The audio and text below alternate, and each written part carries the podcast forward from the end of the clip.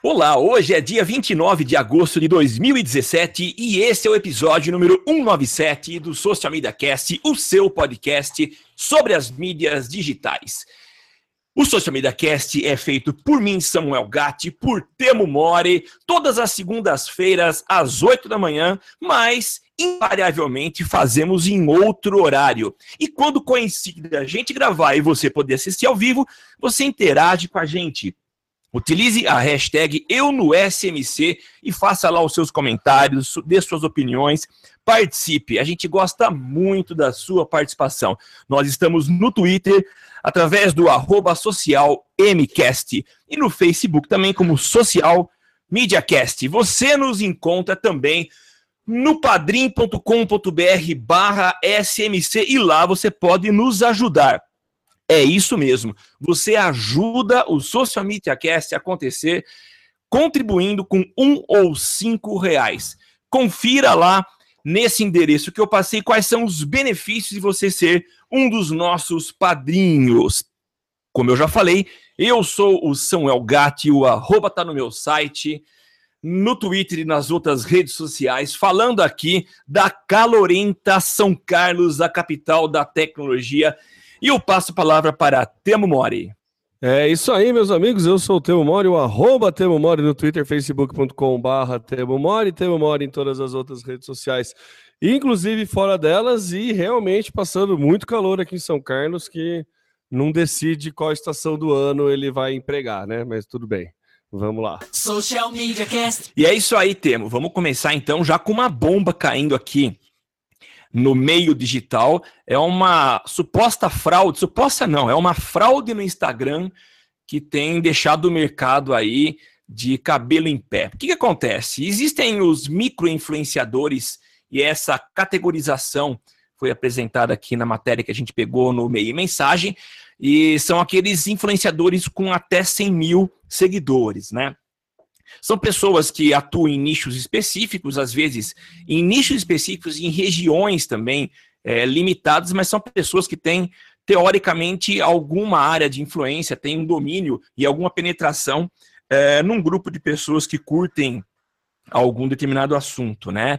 E a bomba é que muitos desses influenciadores estão inflando o seu portfólio ou o seu, seu grupo de seguidores de forma artificial através de fake likes e de fake followers. Tudo isso acontecendo através de bots, ou seja, automação de captação desses novos seguidores. Então, isso assusta bastante quem costuma investir contratando esse tipo de profissional para poder é, é, fazer o, o, papel aí de, de influenciar os seguidores, né? Porque em função dessa dessa falsidade que rola aí na, no número de seguidores e de likes, com certeza as campanhas não terão uma performance legal. Se por um lado a gente vê que realmente esse é um problema, é, se houver aí um trabalho de medição muito bem feito dos contratantes, com certeza essa estratégia de enganar não dura muito tempo, né? A gente já comentou há muitos programas atrás esquemas de compra de like. Isso acontecia muito no começo. É, não vou dizer que isso não, aconte não aconteça ainda hoje, acontece, mas a gente vê que o nível de engajamento desses, desses likes comprados é quase nulo, o que demonstra uma ação com pouco resultado, né? Então, se por um lado pode assustar essa fraude no Instagram, é bom que quem esteja contratando fique de olho aberto para perceber se realmente é, está funcionando ou não. Se não estiver, a chance é muito grande de haver fraude. O que, que você achou disso? Bom, eu sei o que, que você acha disso, né, Tema? Mas qual a tua visão sobre tudo isso? V vamos lá, Samu, que eu acho que a gente tem que levantar alguns pontos importantes aí nessa discussão do compra de likes por micro-influenciadores. Acho que é é meio saca. É, é, errado, tá? Já vou partir desse princípio que eu acho errado, não concordo com quem faz isso. Não acho ético você vender um número que você não atinge, né? Enfim, eu acho completamente errado isso. Mas isso, a gente tem que entender o porquê que isso acontece e o porquê que, que isso tem, é, tem funcionado, tem acontecido. é cultura de agência que contrata só por conta de número. E não é cultura de agência digital que busca só page view, ou só seguidor, ou só like. É cultura de um mercado publicitário que, historicamente, investe em números que não necessariamente são aferidos ou necessariamente dão o retorno que eles pretendem, que eles é, necessitam. Vamos lá, Ibope. Beleza, o Ibope você vai lá, você pega para fazer um plano de mídia para TV. Você tem lá a amostragem de pessoas que mostram. Você não sabe o quão real é, você não sabe se a pessoa levantou e foi no banheiro na hora que passou a propaganda. Você compra aquele número. Né? Quando a gente vai para o digital, a gente começa a ter a noção de que tudo é aferido dado a dado. É o custo pelo clique, é o custo pela impressão. Então a gente tem a sensação o, o, é mais barato e o dinheiro é mais bem investido. Só que aí vem com a mesma política de comprar números do offline, a gente emprega no online. E daí a gente começa a buscar números. Daí a gente começa a pedir media kit para microinfluenciador. E daí você define um, um, um, marco. A partir de tantos é influenciador, menos de tantos é influenciador. Então o que, que o microinfluenciador faz? Bom, se é número, eu consigo arrumar número abre uma brecha aí. Se desde o começo você começa a colocar outras métricas, aferir com outros números, com outros dados, fazer um cruzamento de dados mais eficiente, que te garante, que te ressalva é, contra esse tipo de artimanha, não ia ter esse problema hoje. eu sei que é muito utópico isso que eu estou falando, tá? É, infelizmente é assim que funciona. Tem fazenda de like, sim. Existe essa, essa, essa prática em todos os mercados. Entendeu? Você pega a mídia kit de influenciador, não é só influenciador que mente número, tem comercial de revista que é, nego que trabalha vendendo publicidade de revista que dá uma inflada no número dele, tem nego que não vende anúncio no programa de TV que infla a audiência dele. Isso é, infelizmente, isso é normal. Só que no digital a gente consegue aferir, a gente consegue é, auditar de uma forma auditar, mais é. fácil, né? Então a gente não fica tanto dependendo do número que o cara passa, a gente consegue auditar. Mas não é algo que a gente tem que crucificar único e exclusivamente os micro-influenciadores que fizeram isso. É algo que a gente tem que pensar assim, meu, então quer dizer que a gente está buscando um dado errado desde sempre. E não que eles estão fazendo errado. Eles estão se adaptando à forma errada da gente fazer negócio. Entendeu? Então acho que vale essa reflexão aí. Tem um texto muito legal do Armindo no, no, no blog dele, é, no Facebook dele, comentando a respeito disso. É uma, uma discussão bem, bem legal mesmo, bem densa a respeito de todo esse histórico. E assim, sempre tem gente fazendo coisa errada em todos os ambientes, todos os espaços e todas as categorias de trabalho. Não tem como fugir disso. Mas a gente tem que botar um pouco a mão na consciência e ver aí o nosso, nosso papel dentro desse, de, de, desse ecossistema que a gente ocupa e ver se a gente também não está fazendo, não está contribuindo, não está dando né, valor para esse sistema de, ah não, com menos de 100 mil eu não, não contrato, só contrato acima de 100 mil e não levando em conta a, a, a relevância que o cara tem ou a efetividade que o cara tem. É, a gente defende muito trabalho com microinfluenciador, é, funciona bem, o cara ele tem uma penetração junto com o público dele muito forte, vale a pena, dá resultado. Então, assim, é mais uma vez a gente vindo aqui falando para não ficar pensando só em número. Tenta análise, procura uma análise mais profunda, pelo menos cruza os dados, né? E achou legal a gente fazer também esse meia-culpa aí da gente que olha. Isso tem não sei quantas mil, a tiragem é de não sei quantas mil, e daí você tem um cálculo que multiplica por três, porque a revista fica no, no consultório um tempão, então mais do que uma pessoa lê, sabe?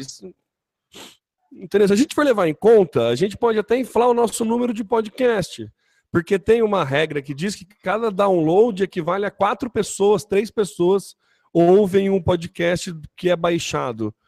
E eu não sei até que ponto isso é verdade, é verdade, mas em algum momento foi acordado que vezes três está ok. Entendeu? Então, assim, tem muito desses acordos que são feitos que a gente acaba passando para frente e a gente só que fica culpando a, da, da corrente aí, né? Só, só culpa um elo sem olhar todas as cagadas que vem vindo atrás. Acho que vale a reflexão, né? Fui Ô, muito tema. longe, Samu. Não, não, não, não, eu acho assim, eu acho que é um tema que não se esgota, que a gente precisaria aprofundar mais. Agora, o fato assim, eu concordo com a tua, a tua primeira comparação quando você citou a TV e você não consegue aferir se de fato naquele momento a pessoa estava fazendo xixi ou estava de fato sentada assistindo o break, né? Mas eu acho que a grande diferença que existe entre o digital e o, o, o, o convencional, né, é que a gente consegue medir. Mas eu não quero dizer que uh, se o cara tem menos de 100 mil, ele é desprezado. Né? Mesmo porque eu posso ter. Bom, vamos falar de nós, né? A gente tem um número. Comparar o, o Social Media Cast com, por exemplo, Jovem Nerd seria covardia se a gente fosse olhar apenas para os números. Mas eu não me considero, ou eu não considero o Social Media Cast é, inexpressivo, porque ele tem quantos downloads, Temo? Por mês? A gente está chegando quase 3 mil mês, tá, tá dando 2.780, 2.800 downloads mês. Então, se eu comparar com 4 milhões, talvez seja mais pouco, 4 ou 5 milhões que seja, por exemplo, Jovem Nerd, a diferença é discrepante. Agora, a gente tem um nicho extremamente específico. Então, se eu fosse criar uma estratégia para falar com, com profissionais do digital, eu consideraria é, olhar para o Social Media Cast, independente do número de, de, de pessoas que ouvem. Mas, de qualquer forma, depois que eu adotar essa postura, ó, definir fazer com eles uma ação, eu vou ter que olhar o número de engajamento, eu vou ter que olhar a participação. Independente de ser menos de 100 mil ou não, eu acho que quem está pagando a conta vai querer saber se realmente quem é o influenciador indicado pela agência está de fato de alguma forma influenciando. Tudo bem que eu estou aqui desconsiderando uh, simplesmente a exposição da, da marca, o que ele consumiu de conteúdo, mas não se manifestou. Mas eu acho que, infelizmente ou felizmente, a gente precisa olhar para os números, né? Agora, eu acho que se tem alguém agindo de má fé, é, eu culpo, nesse caso, muito menos o mercado que criou essa forma de aferir é, do que as pessoas que realmente estão inflando para poder dizer, ó, minha tiragem digital é essa, é, mas a verdade não é. Tá? Eu digo isso porque eu sempre vivi, vivi muita muito muito mais a minha vida no mundo offline. E eu já tive crises profundas de concorrer com, com, com pessoas que tinham, eu tinha um veículo, pessoas que tinham uh, pouco tempo de existência, já estavam numa tiragem igual a minha, mas eu sabia, eu tinha certeza que não tinha a mesma tiragem daquele impresso. Então, e há necessidade de se criar alguns critérios de avaliação. E eu acho que o número de engajamento no digital, ele faz muita diferença. Claro, Samuca, assim, eu já. É, a primeira coisa que eu falei, tá errado. Não tá certo você comprar like, não é isso. Mas uma coisa que a gente tem que ver, é, quando eu falo ver números, é ver só os likes, entendeu? É só ver a quantidade de seguidores. É se basear em uma única métrica para tomada para tomar a decisão. Entendeu? No digital. É, eu não acho, eu não sou que isso, não, não, tô, não tô querendo tirar a culpa de quem tá comprando like. Eu acho que não, é, tá errado, é antiético fazer isso. Você tá inflando, você tá mentindo, é. né? Quando você faz isso. Você fala que você tem não sei quantos mil seguidores, sendo que 30 mil é robô e não vai vender nada, não vai atingir nada. Isso é antiético, é errado, ponto. Só que também é, favorece essa cultura o fato da gente dar única e, exclusividade, é, única exclusivamente atenção para o número de, de seguidores. Entendeu? Sim. Que foi uma corrida dos likes cinco anos atrás com o Facebook, que a gente já ah, precisa ter mais like que o meu concorrente, e depois você não sabia o que fazer com os likes. Então a gente já vem falando isso há muito tempo, não é de agora que vem que acontece isso, não é, é não é fato novo o porquê um, é, uma galerinha de microinfluenciador está usando isso. Isso já acontece. Isso já, já é uma prática comum, como você falou, já é uma prática que vem desde eh, meios offline. Sim. Não é uma prática nova, não é coisa. Infelizmente, essa prática chegou agora aos microinfluenciadores. Mas não teve, no, no, Fantástico saiu um tempo atrás, um tempo, um bom tempo, acho que um, dois anos atrás, que os cantores sertanejos estavam inflando a quantidade de visualizações no YouTube. Entendeu? Sim. Então isso também é roubar, sabe? Tá roubando para popularizar, entendeu? É. Também é antiético. Mas é porque o cara fala, nossa, se tem tanto view, então deve ser algo bom. E é. daí é. o cara vai lá e rouba a quantidade de views, entendeu? Então, assim, o problema é a gente pegar uma métrica só. Né? É, é, achar que só por esse número dá resultado, só por esse número a gente já consegue classificar. É, é que a coisa é mais complicada do que isso, entendeu? Não dá para simplificar. Ah, o cara tem 100 mil seguidores, então vou investir com ele que vai valer a pena. Mas será que as agências estão é, é, olhando? É, esse é o meu ponto. Mas será que. Eu acho que não estão olhando.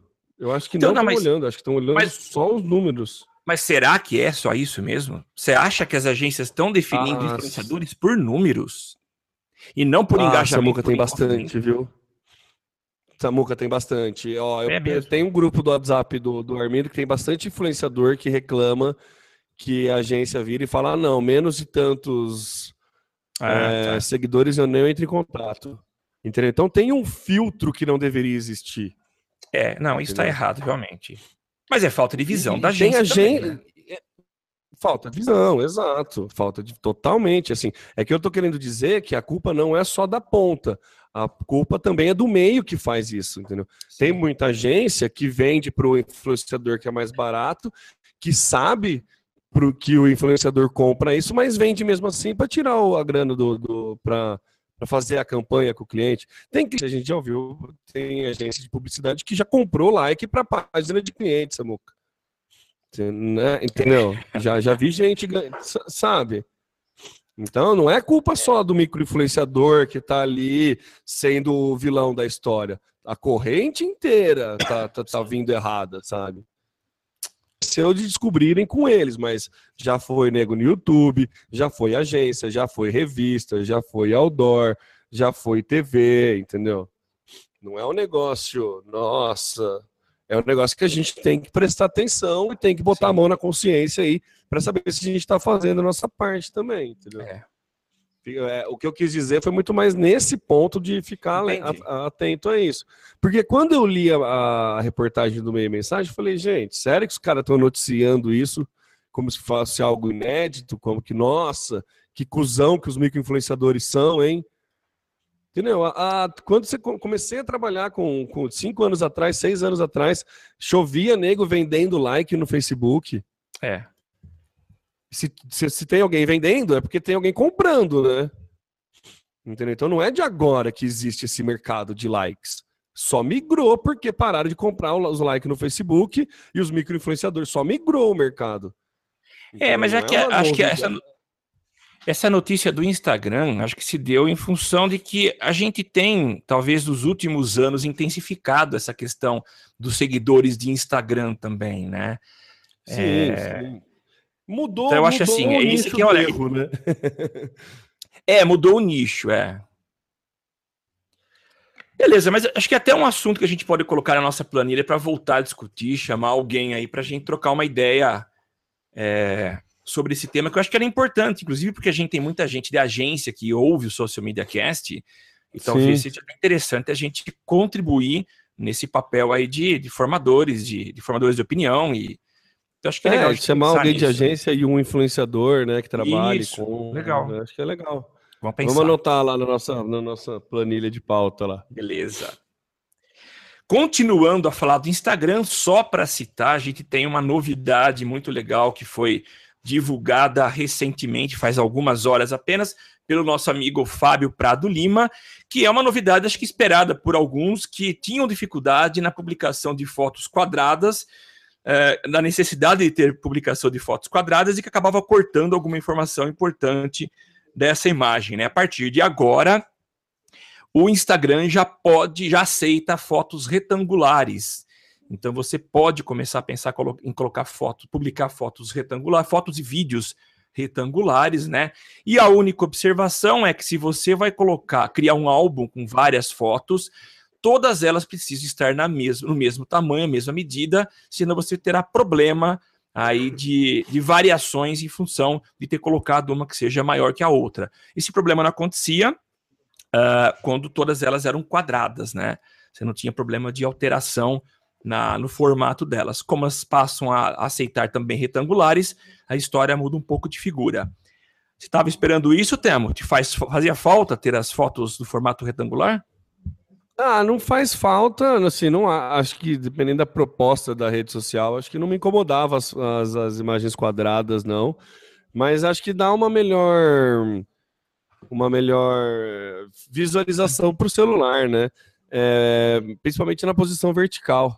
É. Eu acho que agora o Instagram tá querendo. Porque para você fazer anúncio para o Facebook, também tem, tá tendo muito anúncio no, no formato é, vertical, retangular na vertical, né? Então fica mais fácil Sim. você espelhar é, o anúncio. Então acho que foi muito mais uma adequação aí do Instagram para poder receber melhor os anúncios feitos via a plataforma do Facebook. Sim. Do que qualquer outra coisa assim de pensar em ah, não sei o que lá, experiência do usuário ou reclamações. Acho que é mais para caber na, no anúncio. Eu vejo muito mais anúncios é, do que fotos normais, as fotos Sim. na minha timeline, né, no Instagram. Na, na, dentro da minha bolha, tem mais gente ainda usando recurso quadrado. Bem que é novo, né? Vamos ver se. Está liberando muda. agora. Está liberando agora. Mas eu já recebi alguns vídeos é, verticais aí no Instagram, não quadrados, né? Retangulares. Legal. Vamos para o próximo, então. Walmart e Google se unem contra a Amazon no comércio online e busca por voz. É Caramba, isso aí, Walmart ó, também.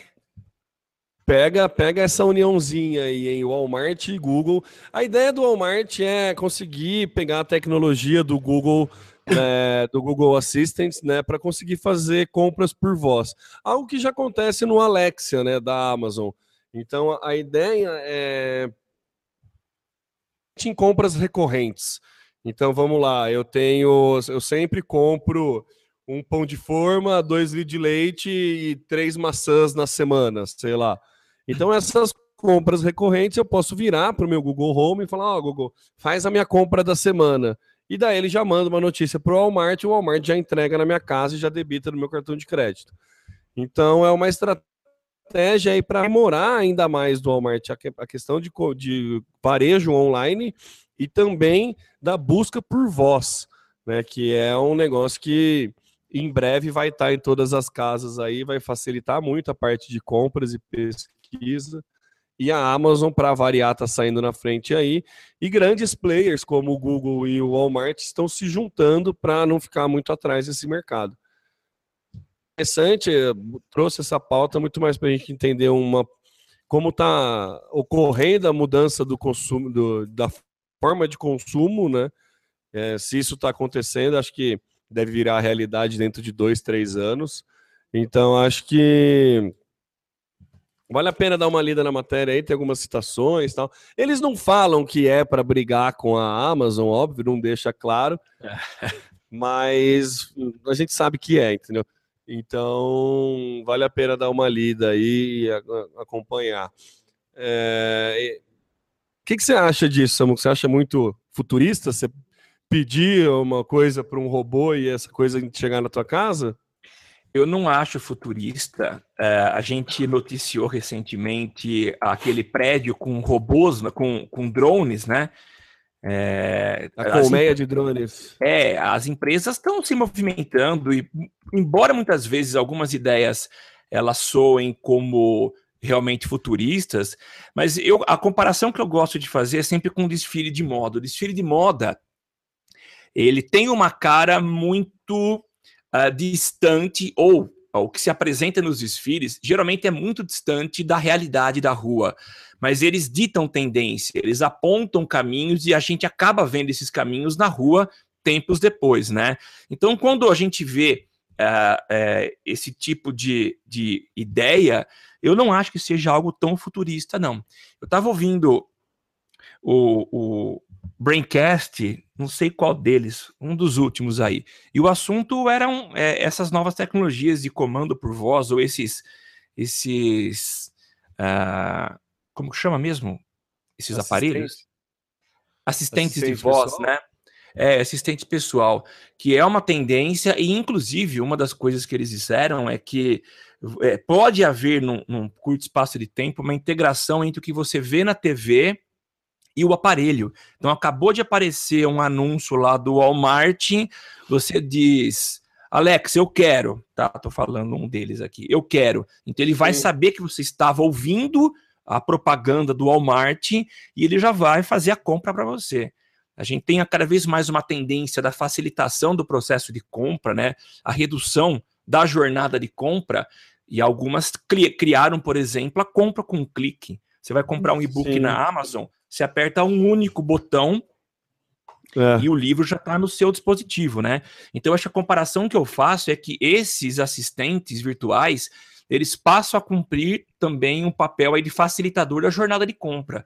Eu vou dizer, eu quero esse produto, então o, o aparelho vai conversar com a TV, ou já vai ter ouvido a TV, e a, todo o processo, a, a uma fala, não a um clique, vai acontecer. Essa tecnologia de um aparelho ouvir a TV já, já, já teve uma campanha, se não me engano, aqui, é um, foi uma série que era a série do Hannibal. Se não me engano, que, que tinha um aplicativo da série, você podia baixar o aplicativo, que era uma série que no aplicativo ela ficava meio interativa, e daí, se você estivesse assistindo a série com o aplicativo ligado, o aplicativo ouvia um áudio, alguma, né, percebia que você estava ouvindo e te dava algumas opções no momento da cena que você estava assistindo. Independente se você estava assistindo por streaming, independente do horário que você estava assistindo. Isso não é, não é, não é, é bem, foi muito boa a tua. É, uma ação mais ou menos parecida, ela foi feita recentemente pelo Burger King, né? Você lembra? Acho que a gente comentou aqui. Qual? Você lembra disso? Não lembro qual. Oi? Eu não tô ouvindo? Tá ouvindo? Eu tô, alô, Samuca. Samuca. Opa, tô ouvindo. É, foi uma ação do tipo. Uh, eles fizeram uma. Foi um comercial de 30 segundos e que o cara falava das vantagens, ou que era o Burger King, alguma coisa assim. E aí ele falava. Uh, qual que era? Acho que era o. Qual que é o aparelho do Google? Eu sempre confundo o assistente do Google. É Google, Google, Home, né? Home. né? É. Ele falava Google Home, é, fale a respeito do Burger King. E aí o Google Home consultava a Wikipedia ah, e continuava falando do, do, do Burger King. Isso gerou até uma treta. Google soltou uma nota e até fechou essa funcionalidade. Ah, Mas assim, eu acho que é inteligente. Foi uma sacada, tanto que ganhou prêmio de digital em Cannes pela estratégia, pela sacada dos caras, né? Mas eu acho que esse tipo de comunicação vai ser uma tendência a partir de agora. É essa interatividade, vai. né? Vai. E o que faz a gente ter, leva uma outra pauta que a gente até pode levar trazer um outro coisa, que é a questão da identidade sonora da marca, né? Como Isso. que a sua marca é ouvida, né? a é. importância de você ter um jingle ou você ter um som para a sua marca, né? A Head and Shoulders se fudeu nessa. O que aconteceu? Não, Head and Shoulders, ó, a sonoridade. Ah, é, ainda mais se colocar o. Como chama lá? O, o papai. Como é que era? Papai professor Joel. de inglês lá. É, Joel Santana. Joel Santana, é. Verdade. Mas não à toa, Samuca, nessa questão da identidade sonora, a Motorola voltou com o Hello Moto, né? Hello Moto. Voltou, é, voltou, é, é do V3 que ano que é o V3 da Motorola que veio com esse Hello Moto, eles voltaram agora. Nem tinha internet, nem tinha, não tinha nem 2G, nada. Enfim. Mas é legal essa questão da, da, dessa identidade sonora, né? Que pouco se valoriza, né? É, a gente Sim. vê aí muitos comerciais de TV não têm o devido valor quando se pensa em criar um, um, uma trilha específica, uma, uma trilha composta, né? Agora a gente vê outros outras empresas, a própria Intel também tem sua identidade é, sonora. É, da Intel. Que marca. Eu ouço direto a CBN, a musiquinha da CBN, por mais curta que seja, uh, não sai da cabeça. Então é legal essa valorização. E com certeza, Temo, acho que isso vai entrar na pauta desses assistentes, a valorização das identidades sonoras. É, e aí tem que entrar na pauta das agências que vão criar marcas, né? Também. Já pensar como que você vai fazer a identidade sonora da sua marca e não só a identidade visual de uma marca. É. É isso mesmo. E tinha gente que achava que o rádio ia morrer nessa. Né, pois é. Olha aí, hein? Vambora, Temo. Humans of New York terá série no Facebook TV. Que legal! Animal. Inclusive, tem um trailer já. É, hum. O Facebook disponibilizou um trailer no link que está nas notas do cast e na, na, na, newsletter que a gente vai soltar. Vai, vai esse link para vocês aí. É, cara, é, é, lindo. Quem acompanha o trabalho do Humans of New York vale muito a pena. Tem até uma página brasileira, né? Humans of São Paulo conta a história de pessoas anônimas de Nova York, tem textos muito bem escritos, é sempre umas histórias, histórias muito interessantes. É um, um, Luciano Huck bem feito, é. algo assim. Então vai fazer uma uma série aí, o Facebook TV, que tá com aquela pegada, né, de lançar conteúdos curtos, de 10, 15 minutos, vai ter uma série do Humans of New York, no Facebook TV, o primeiro conteúdo aí exclusivo do face da, do Watch, né? Facebook, Facebook TV, não sei bem como é que vai chamar, mas é Watch Facebook, Facebook Watch, se não me engano. O primeiro conteúdo exclusivo aí que liberou, que vindo de conteúdos criados no próprio Facebook, né? Sim. Achei muito legal, muito inteligente a, a pegada do, do, do, da criação. É lindo, o trailer é maravilhoso, vale a pena. Muito legal, viu, Temo? Eu já faz tempo que eu não acompanho, mas eu acompanhei, eu comecei há uns três, quatro, acho que uns três anos. E sempre muito legal, sempre muito bem feito. Uh, eu acho que estreia com, com, com o pé direito, colocando essa temática, né? Esse Humans of New York. Então, legal. Aguardemos. É bem legal. Vamos para a próxima. É, esse aqui é um artigo que saiu na Ed News, também um artigo do, do, nosso amigo Fábio Prado Lima, mas é uma novidade que eu achei particularmente muito interessante, que é a possibilidade que a gente tem agora não apenas de editar textos nas publicações, mas também fazer alteração de foto. É, é bom, Nossa. no mútil, né? É. Vamos aqui para as advertências. De certa forma, em algumas situações a gente incorre em alguns erros e há necessidade de fazer uma edição, às vezes você está com já um nível de engajamento, interação numa postagem e tem algum probleminha na imagem. Então, isso permite aqueles que, que falham, que erram, e quem é que não falha, né? Possam fazer uma correção aí. Um outro problema, e a gente precisa ficar muito atento a isso, né? É eu colocar uma imagem, uh, eu vou, vou, ser bem prático, colocar uma imagem aqui uh, do, do, enfim, algum conteúdo aqui. Eu espero esse conteúdo receber uma série de, de comentários e de joinhas e depois eu faço uma alteração proposital, não só no texto como na imagem. Então, esse é um problema, a da alteração, da modificação do contexto original da publicação. Mas, de certa forma, para quem trabalha sério, uma ferramenta legal que vem aí ajudar. Não está disponível para todo mundo, eles estão liberando aos poucos. Alguns já disseram que apenas no perfil pessoal funcionou e não está funcionando nas páginas. Outros já relataram que só foi possível fazer uma edição na imagem quando já existe, quando existia mais de uma imagem, e outros disseram que já conseguiram fazer uma alteração tendo apenas uma imagem. Fala, Temão, comenta. Ah, finalmente, né? Dava um, né, um certo trabalho aí, você tem que pagar, reescrever o texto, não sei o que lá. É uma praticidade aí, tem o risco que você comentou, mas o ganho de praticidade é muito grande e vale a pena. É muito, eu acho que é muito mais comemorada essa alteração do Facebook aí do que qualquer outra coisa. Sim. Legal. E vamos agora para a última notícia: Facebook briga contra fake news. A briga continua, Temão?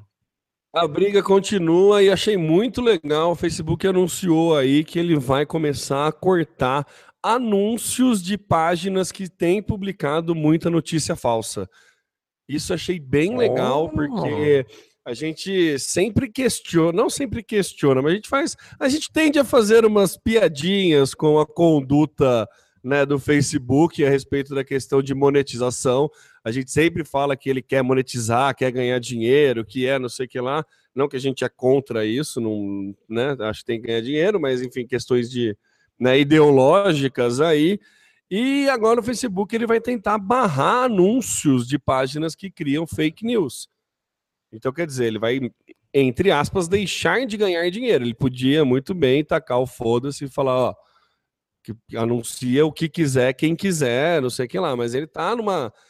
Já acho que já é sei lá, umas cinco ou seis pautas que a gente traz para o podcast a respeito dessa briga contra fake news, né? A questão de não editar mais o link, é, de bloquear, não sei o que lá. Ele recentemente liberou uma ferramenta para você poder subir o teu logo, né? Veículos de mídia Isso. podem subir o seu logo lá no, no, no numas, é, na ajuda lá. No, tem um lugar lá no Facebook, eu recebi o link, depois eu até posso pôr nas notas do cast você pode subir um logo, ele fala os formatos que você tem que colocar no logo no suporte do Facebook, era essa palavra, Sim. suporte.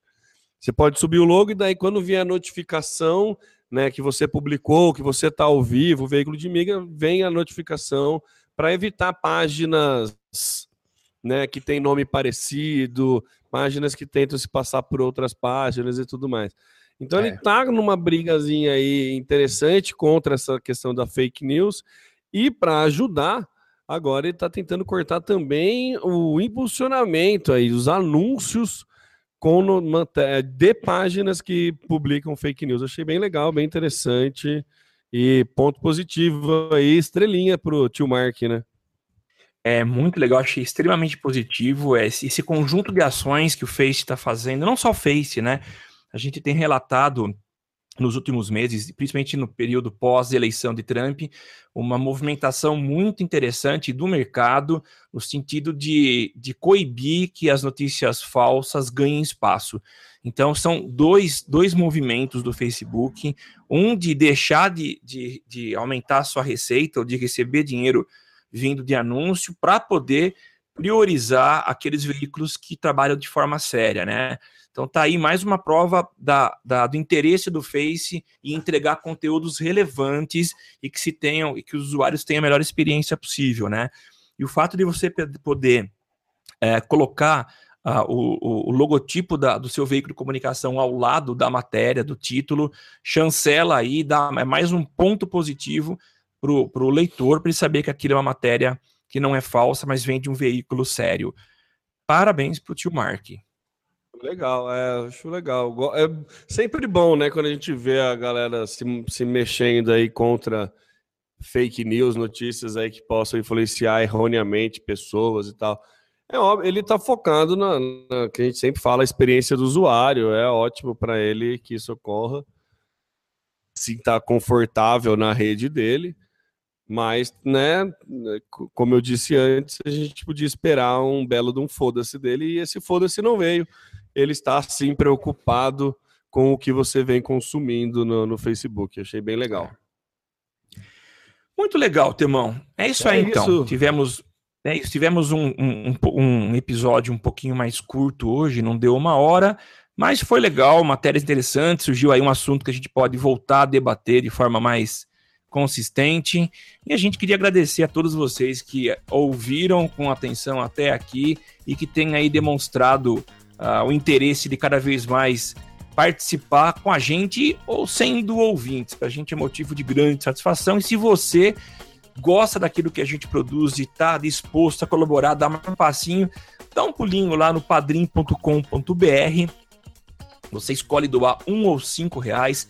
Não é um dinheiro que vai fazer falta para você, não é um dinheiro que vai nos tornar milionários, mas com certeza vai ajudar demais a gente pagar nossos custos de servidor e toda a estrutura que a gente usa para manter o Social Media Cast é, com os microfones ligados.